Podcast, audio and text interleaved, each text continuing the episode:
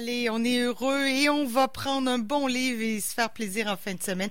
Caroline Ménard, bonjour. Bonjour Caro, ça va bien? Ben ça va très bien. Tu as des suggestions pour nous? Il va faire beau en fin de semaine, pas chaud. Alors peut-être c'est une fin de semaine doudou, euh, euh, confortable pour euh, des pour faire quelques lectures. Et ces deux livres que tu as, ben, je le faisais tout à l'heure, un petit clin d'œil au Radioton, là, ces deux livres que tu as remportés lors de l'encan du dernier Radioton. Alors c'est un petit rappel sympathique, bien ben, entendu. Oui.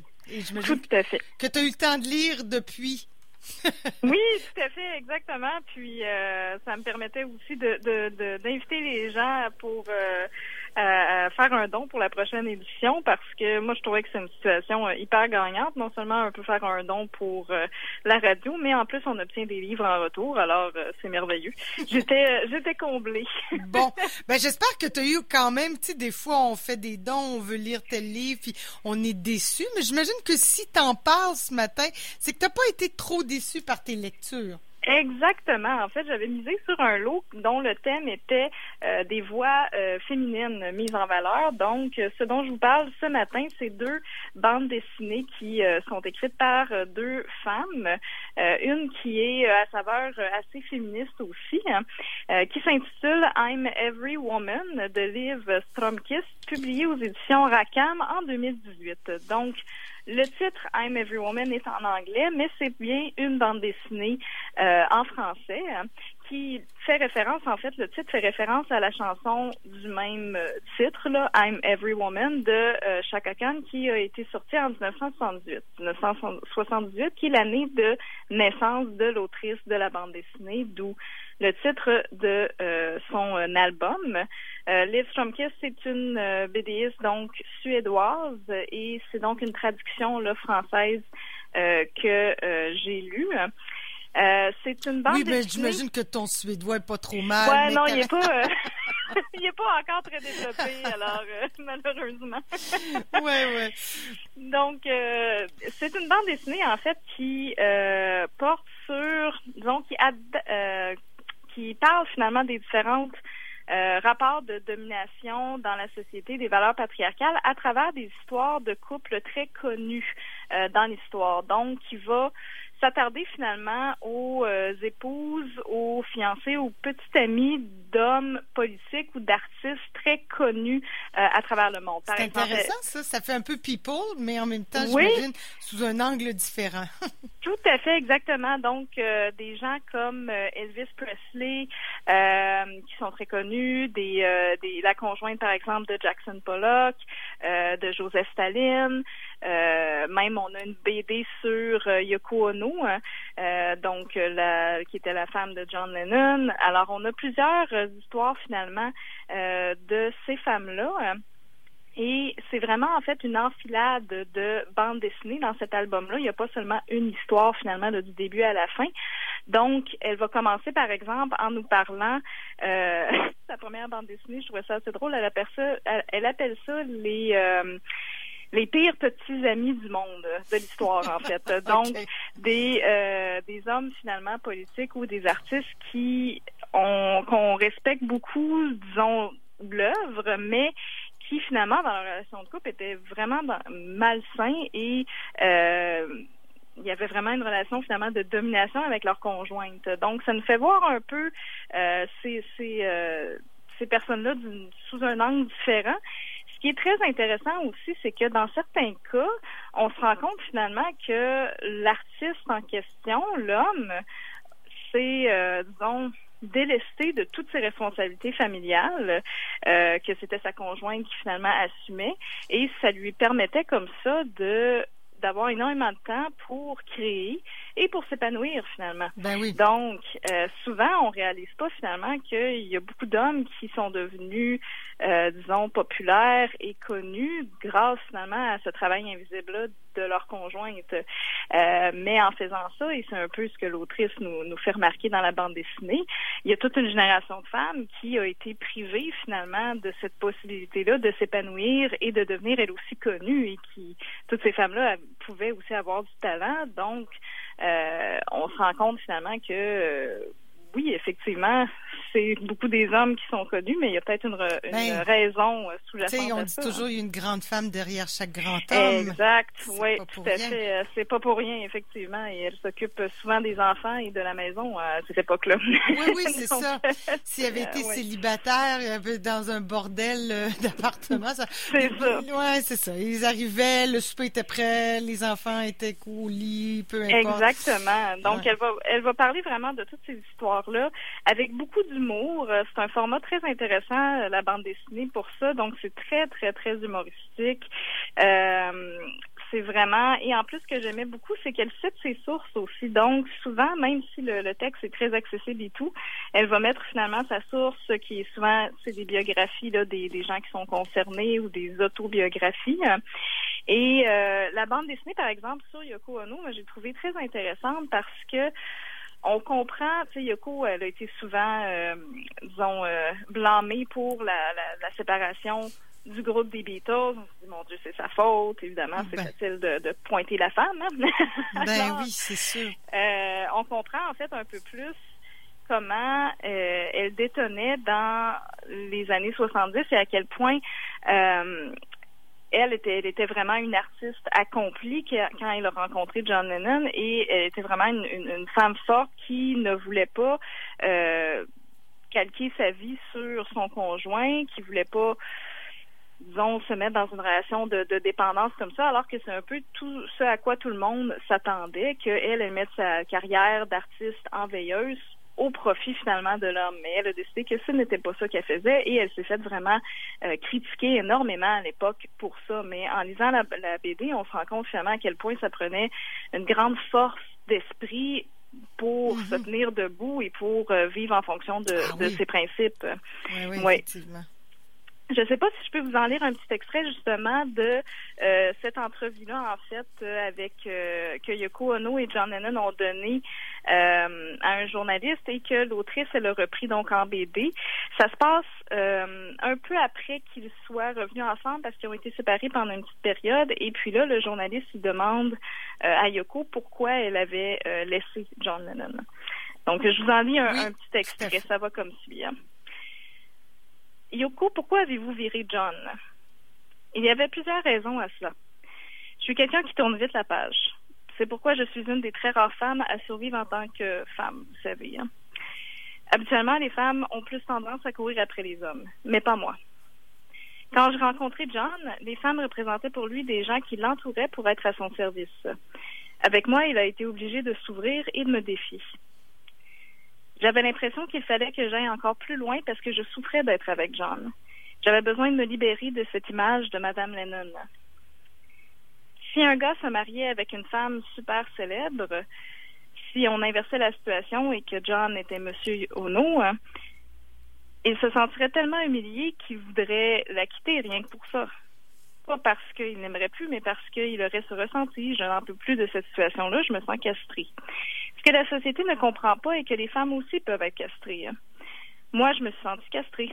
Dans une situation comme ça, l'homme peut se sentir incomplet ou quelque chose comme ça, mais si ça arrive à une femme, la société trouve que c'est OK. Hein. Des gens m'appelaient de la côte ouest pour me dire écoute, il faut que tu viennes, il est en train de se détruire, il boit, etc. Et moi, je répondais mais non, il s'amuse, c'est tout. Hein. Mais ces gens étaient également des hommes d'affaires intéressés qui pensaient c'est quand même John Lennon, il représente une valeur économique pour nous. Et toi, tu es une femme, alors viens t'occuper de lui. C'est ce que les femmes sont censées faire. Mais moi, je ne fonctionne pas comme ça. Et voilà. Eh, OK, mais c'est, c'est très intéressant. Elle reprend donc, c'est, c'est pas de la fiction, là. Elle reprend des, des extraits d'entrevues qui sont, qui ont été véritablement euh, donnés. Vraiment, vraiment intéressant, euh, Caroline. I'm Every Woman. Euh, on mettra les liens sur la page Facebook et Instagram et tout et tout, là, pour que les gens puissent se faire une tête. Sinon, tu avais dans ton lot euh, de, de femmes mises en valeur, là, voix de femmes, chronique d'une survivante de Catherine Bertrand. Oui, donc euh, une autre bande dessinée, ou si on veut un carnet dessiné dans ce cas-ci, d'une française qui euh, aborde un thème quand même pas facile.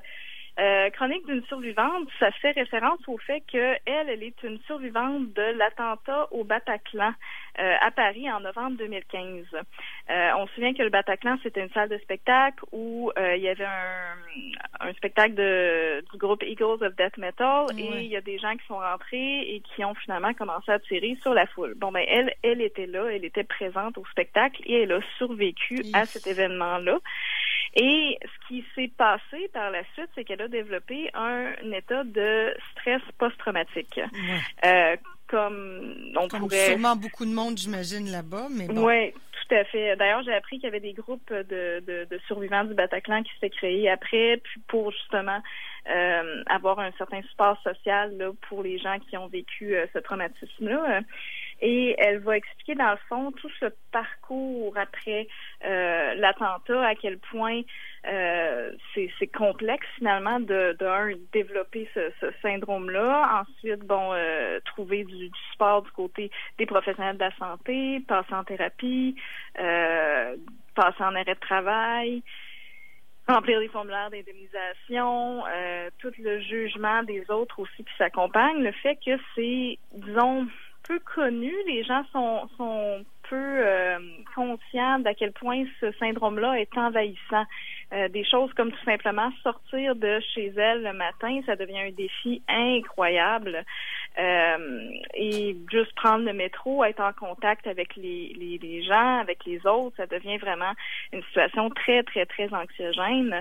elle raconte des fois qu'elle est dans le métro et là, elle voit quelqu'un, par exemple, avec un un étui de guitare et puis là son, son cerveau la première chose à laquelle il pense c'est euh, est-ce qu'il y a une Kalachnikov dedans? Ben euh, donc elle est vraiment en, ah situation de, de, réaction constante à son environnement et c'est épuisant c'est vraiment vraiment épuisant. Euh, euh puis c'est en même temps difficile personnellement parce qu'elle a aussi une forme de culpabilité de où elle se dit ben euh, j'ai survécu alors euh, je devrais être heureuse je devrais être reconnaissante je devrais je devrais éclater de joie de vivre finalement tu sais d'être encore en vie et tout mais c'est pas comme ça que ça fonctionne c'est pas parce que tu veux être heureux que tu vas être heureux forcément tu dois toujours te dire pourquoi pourquoi eux sont décédés et pas moi pourquoi exact. pourquoi qu'est-ce qui fait que je suis encore en vie pourquoi il y en a qui sont décédés? Oui, tout à fait. Euh, oui, absolument. C'est exactement la réflexion qu'elle a. Et euh, paradoxalement, en même temps, elle devient très euh, sensible finalement aux, discussions des autres. Quand les autres vont, par exemple, euh, se plaindre de petits détails ou de petites choses dans leur vie qui les énervent, et, elle est comme plus capable d'entendre ces, ces conversations-là parce que euh, on dirait que ça fait plus aucun sens pour elle finalement. Donc, ses relations avec les autres sont très affectées par ça. Euh, il y a à la fin un petit mode d'emploi que je trouve assez intéressant où elle va expliquer euh, quoi dire à une personne traumatisée et quoi ne pas dire. C'est des choses qui n'aident pas comme euh, ah ben il faut que tu t'en remettes, hein, laisse-toi pas abattre par ça. Tu sais. non, c'est plus c'est plus complexe que ça vraiment. Cela étant dit, c'est un sujet qui oui est difficile mais euh, encore une fois, on est dans le récit très humoristique, donc il y a beaucoup d'humour. C'est très bien fait et moi j'ai trouvé qu'il y avait un gros potentiel pédagogique dans cette euh, cette BD là, dans la mesure où euh, on comprend vraiment bien c'est quoi le syndrome post-traumatique et qu'est-ce que finalement on, doit faire ou qu'est-ce qui c'est quoi le processus finalement de guérison euh, exactement donc je me disais je voyais très bien des, adolescents par exemple qui pourraient lire ça ou des jeunes ados pour euh, comprendre un peu mieux là qu'est-ce que c'est finalement que, le stress euh, post-traumatique. Mm-hmm. Est-ce que tu as un extrait ou c'est trop difficile à oui, j'ai un extrait.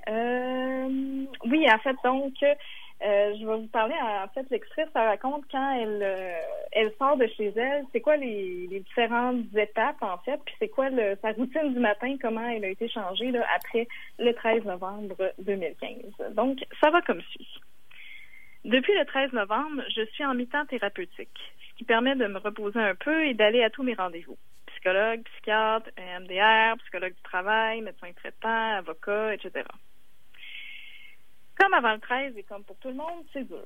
Mais quand je me lave les dents, je me demande encore si tout ça est réel, si je suis morte ou en train de rêver. Mon chez moi, c'est l'endroit où je me sens le plus en sécurité au monde. Alors quand il s'agit de sortir de sa bulle de protection, c'est un véritable défi à relever. aller au travail. Étape numéro un, sortir de chez soi. Regarder à gauche, regarder à droite, écouter, analyser les bruits ambiants. Étape numéro 2, couvrir les bruits ambiants jusqu'à la gare. Musique à fond, basket pour marcher plus vite. Mais un jour, surprise, des travaux sont effectués juste devant l'entrée de ma boîte et la musique à fond ne suffit pas à couvrir le bruit. Tous les jours, il faut inventer des stratagèmes pour s'ouvrir le moins possible. Solution numéro un, demander aux ouvriers d'arrêter le marteau-piqueur le temps que je rentre. Non, mais on travaille, là. Solution numéro 2, appeler une collègue pour lui dire que j'arriverai en retard et aller me réfugier dans un café. Bonne idée. Je suis en sécurité, je suis en sécurité, je suis en sécurité. C'est qui cette folle? pour finalement attendre la pause de l'ouvrier, courir du café jusqu'à l'entrée de mon travail en mode athlète. Laissez-moi passer. Donc, c'est en fait euh, un petit extrait. Là, ah oui, oui, on voit là, chaque chose est euh, une difficulté, un ah, obstacle. chaque chose représente une montagne à, escalader. Exact. Puis, en fait, ce que j'ai pas pu vous montrer, mais quand elle parle des travaux, en fait, donc le marteau-piqueur, c'est un bruit qui lui rappelle finalement le bruit des euh, fusils ben au Bataclan. Donc, ça, ça, déclenche une réaction finalement dans, dans, son cerveau. Hein. Oui. Écoute, euh, Caroline, deux belles suggestions. Encore une fois, on mettra tout ça sur nos réseaux sociaux. Merci pour ces suggestions de lecture. Ça me fait plaisir. Une très bonne fin de semaine. bonne fin de semaine à toi également.